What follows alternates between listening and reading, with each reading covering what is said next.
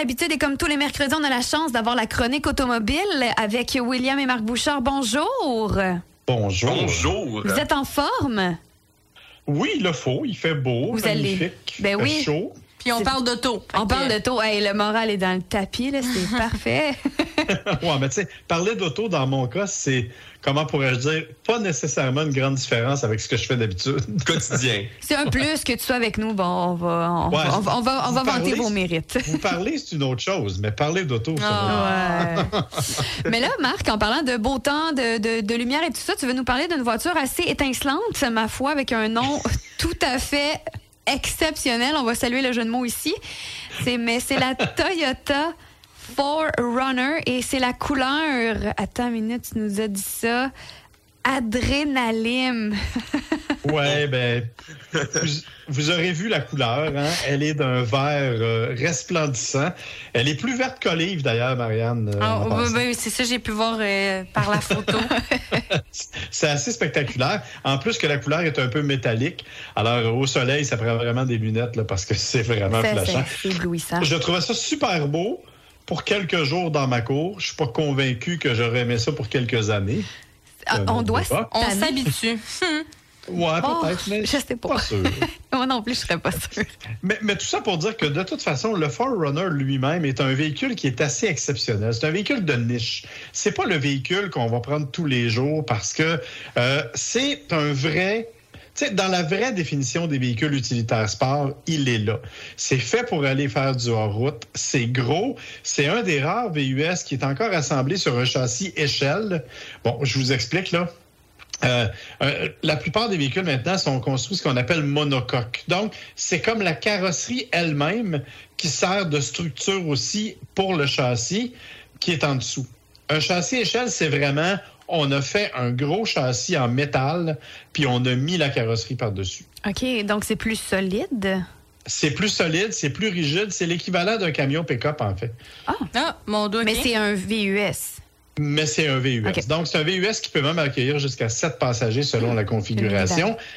Mais c'est surtout un VUS qui va vous amener n'importe où. C'est à peu près l'équivalent VUS du Jeep Wrangler. OK? Euh, si vous voulez aller jouer dans la boîte jusqu'à moitié des roues, il va être capable de le faire. Euh, il a un système à quatre roues motrices avec des gammes hautes et gammes basses, les 4 low, 4 high pour les amateurs. Ça vous permet de vous sortir vraiment des conditions extrêmement difficiles.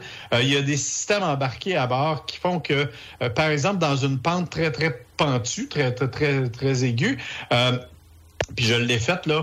Euh, T'es retenu. J'étais pas capable de m'accoter tellement la pente était profonde. Oh, wow. J'étais vraiment retenu par ma ceinture, mais la voiture, elle, est capable de contrôler la vitesse de descente. Et elle peut aller jusqu'à 5 km h Fait tout ce que tu as à faire, c'est de diriger le volant. C'est elle qui contrôle les freinages et la vitesse. Donc, tu jamais mal pris. Euh, ça, comme je vous l'ai dit, une capacité 4 par 4 absolument exceptionnelle. Ça a des suspensions qui sont vraiment adaptées pour la route. Et moi, j'avais la version TRD Pro, donc qui en plus rajoute une couche, si tu veux, en offrant des pneus plus gros, des pneus plus agressifs pour la route, en offrant un marchepied tubulaire et en offrant un, un support de toit tubulaire aussi. Donc, ça a vraiment l'air d'une grosse bête méchante avec des plaques de protection en dessous pour vraiment, si t'accroches des roches, ça brisera rien. C'est vraiment fait pour aller de n'importe où. Le problème, c'est que c'est moins vrai quand on est sur la route. C'est considérablement moins confortable, évidemment. Beaucoup plus bruyant aussi parce que les pneus sont plus agressifs comme design, donc c'est très bruyant. Et ça a sous le capot un moteur euh, V6 4 litres de 270 chevaux. J'ai fait une moyenne de 14,7 litres au 100. Oh, ça consomme beaucoup, là. C'est... Ouais. Puis j'ai été fin, je ne l'ai pas amené dans la boîte tant que ça. Là. Euh, donc, si vraiment j'avais poussé l'exercice un peu plus, ça aurait probablement été encore pire. Donc, vous comprenez que c'est un véhicule de niche, un peu comme un Jeep Wrangler. On l'achète par parce qu'on est convaincu, parce qu'on aime ce genre de conduite-là. On l'achète parce qu'on a envie d'aller faire une aventure un peu différente. Mais c'est pas avec ça que vous allez aller veiller au centre-ville. D'autant qu'en termes de dimension et de maniabilité, mettons qu'on a vu mieux. Euh, fait que faire un stationnement parallèle sur la rue des Cascades à Saint-Hyacinthe avec ça, je suis pas convaincu que je me serais essayé. Non, ça a l'air quand même assez. euh, tu sais, c'est bien prenant, là. Ça prend de, l'espace sur la route. C'est imposant. Oui, quand même. Ouais, c'est assez massif. Et bon, écoutez, c'est quand moi j'aime ça. Là, je suis un fan fini de gros VUS inutiles. Fait que j'adore ça. Mais en même temps, c'est d'abord un véhicule qu'on achète vraiment de façon très particulière. Et c'est un véhicule pour lequel ça prend un petit peu de budget parce que le prix de base est à peu près 45 000. La version que moi j'avais valait 67 000 quand même. Mais il y avait beaucoup d'avantages. Tu avais une coche au-dessus aussi, il faut le Oui, c'est ça. Parce que tu as vraiment la version de base. Tu as différentes versions TRD. Tu as la TRD Pro, tu as la TRD Sport, euh, tu as, la TRD Off-Road. Donc, TRD, c'est Toyota Racing Development. Donc, c'est une division de Toyota qui vraiment personnalise les véhicules. Moi, je le trouvais super beau. Je, honnêtement, je, je, le stationnais en avant de la maison pour le voir comme faut parce que je trouvais ça magnifique. Mais comme je vous dis, je m'en suis pas servi autant que j'aurais pu et j'ai remarqué que mon budget s'en est porté que mieux parce que je l'utilisais un peu moins. moins d'aller-retour au centre-ville, c'est une bonne nouvelle. Finalement, on économise à toutes les Je ne serais pas invité au party de Noël de Petro-Canada cette année, que c'est déjà soit une bonne nouvelle. tout à fait, tout à fait. Merci beaucoup, Marc. Et Will, de ton côté, aujourd'hui, tu veux nous parler des... Euh, des petites choses que qu'on qu a sur notre. Ouais, puis qu'on veut pas voir finalement. oui, ben en fait, c'est un sondage de, de U-Tire. Alors, c'est sur le marché américain, on s'entend, mais écoute, quand je vais vous en parler, vous allez vous rendre compte qu'on est tous coupables de ce que U-Tire nous a fait remarquer. Oui, c'est ça, parce que quand on pose la question aux gens, est-ce que vous êtes bon pour prendre soin de votre véhicule? 75% disent qu'ils sont bons ou excellents. Et ça, qu'est-ce qui catégorise un bon ou un excellent entretien de véhicule? C'est un sondage, donc euh, c'est libre à la personne de comment elle se décrit. 75% disent qu'ils sont bons ou excellents. Et là, après ça, quand on pose la question, mais avez-vous déjà ignoré un problème sur votre véhicule pendant plus longtemps que euh, ce serait bon de le faire? 92% des gens ont répondu oui. Hey! Ces gens vivent dans le déni. C'est quoi leur définition d'excellent? 25% des gens presque qui ont répondu qu'ils étaient excellents. Mais quand je vais vous dire c'est quoi, vous allez vous rendre compte que, dans le fond, tout le monde parmi nous a répondu Ah oui, je suis bon. Mais là, quand on pose la question, est-ce que, par exemple, tu as déjà ignoré une craque dans ton pare-brise? Oui. J'ai le fond, là. Oui, c'est ça, là. C'est rare euh, que j'en ai, mais c'est arrivé. oui, mais c'est ça. Mais on parle de 42,4% des gens qui ont répondu euh, qu'ils l'avaient ignoré. Donc, c'est le problème le plus ignoré. Mais si on part là, pour, par le bas, on parle aussi euh, des phares qui sont brûlés. Euh, mm-hmm. On parle aussi du manque de liquide lave-glace. On parle aussi des fuites dans les, les pneus du bruit qui vient des roues, du moteur, les freins qui fonctionnent pas aussi bien qu'ils devraient, la lumière du check engine, ça aussi, c'est un autre classique. 26% des gens. 26%? Quand même. Une personne sur quatre.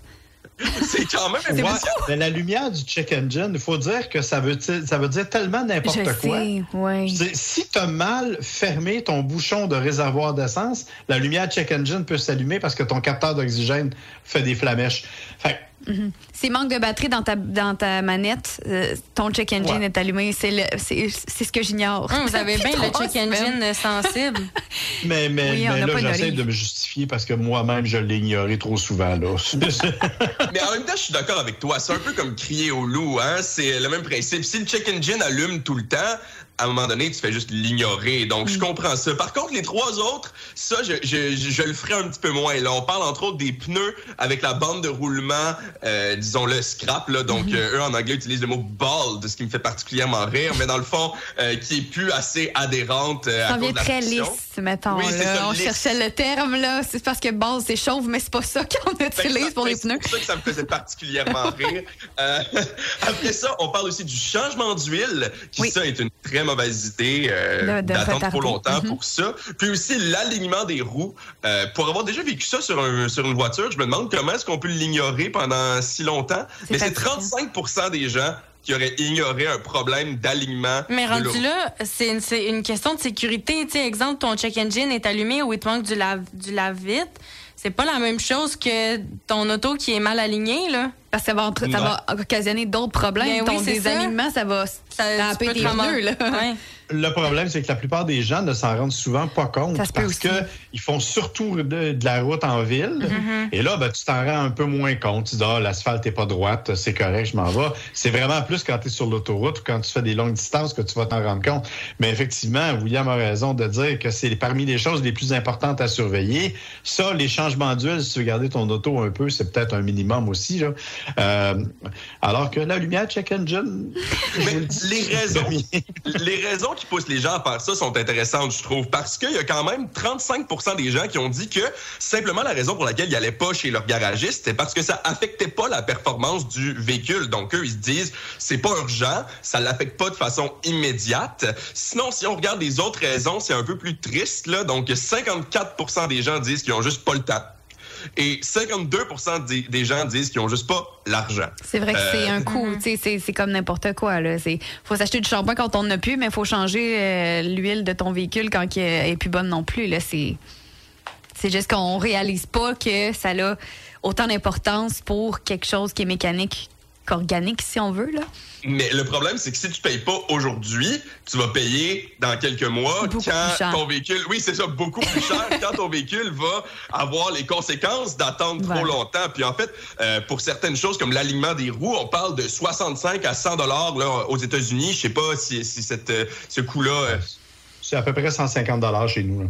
Ouais, disons 150 dollars, mais on parle quand même de quelque chose de relativement raisonnable pour simplement faire l'alignement. Mais après ça, si tu as besoin de remplacer les pneus, remplacer la suspension, on parle plus de quelque chose qui va te coûter 2000 dollars euh, que quelque chose qui va te coûter 150, 200 pour juste simplement l'alignement. Donc, euh, au bout du compte, l'argent, oui, c'est sûr que c'est c'est plate là de devoir euh, débourser 200 dollars pour quelque chose qui affecte pas la performance, euh, qui, qui t'empêche aussi d'avoir ta voiture. C'est une autre des raisons pour lesquelles les gens vont pas le faire parce qu'ils ont juste pas le temps en fait, ils n'ont pas la possibilité de pas avoir de voiture. Donc, ça, c'est 30% des gens.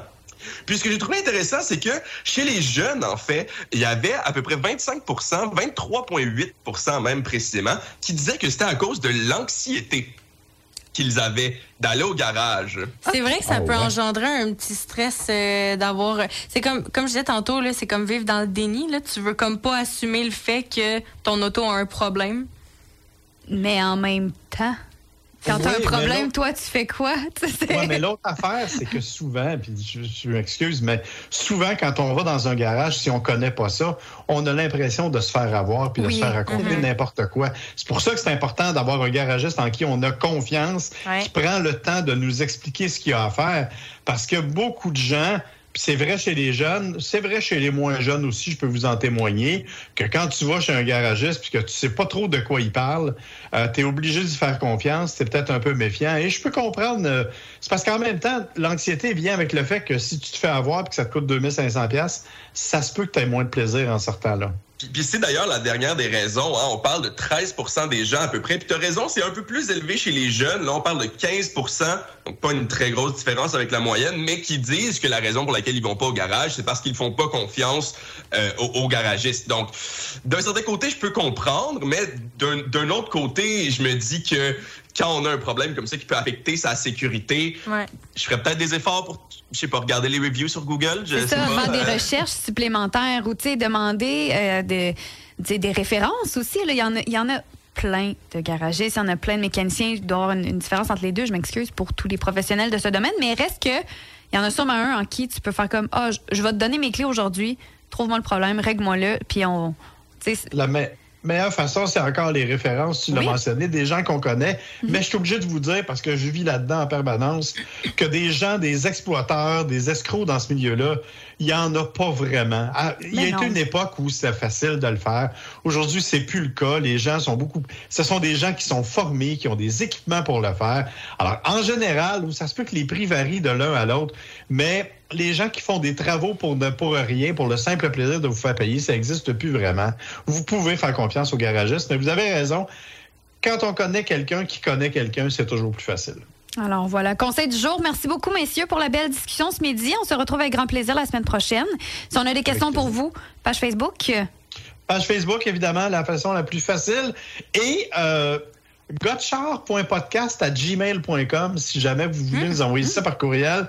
C'est la nouvelle adresse de notre podcast. Donc, c'est gotchar en un seul mot, .podcast à gmail.com. Ben, Oui, puis moi, si je pourrais me permettre aussi, Oui. si vous avez envie d'entendre ma douce voix euh, plus Oui. souvent sur les ondes de Radio Acton, maintenant, le mardi à 5h15. Donc, euh, euh, je me souviens même plus du nom de l'émission. C'est plate pour un chroniqueur. Bye hein? bye boulot. Bye bye, boulot. Voilà, bye bye boulot, merci. Euh, donc, euh, je, vais, je fais une chronique sur les jeux vidéo euh, à 5h15 maintenant, donc euh, le, le- en après-midi le mardi. Donc, si jamais vous voulez entendre ma voix à nouveau, c'est possible. Oui, ça va être disponible également, la- tout comme la chronique auto, sur notre zone audio sur le site web de la radio, radio-acton.com. Ça va être disponible cet après-midi pour la réécoute. Merci. On vous souhaite de passer une belle après-midi. À la semaine prochaine.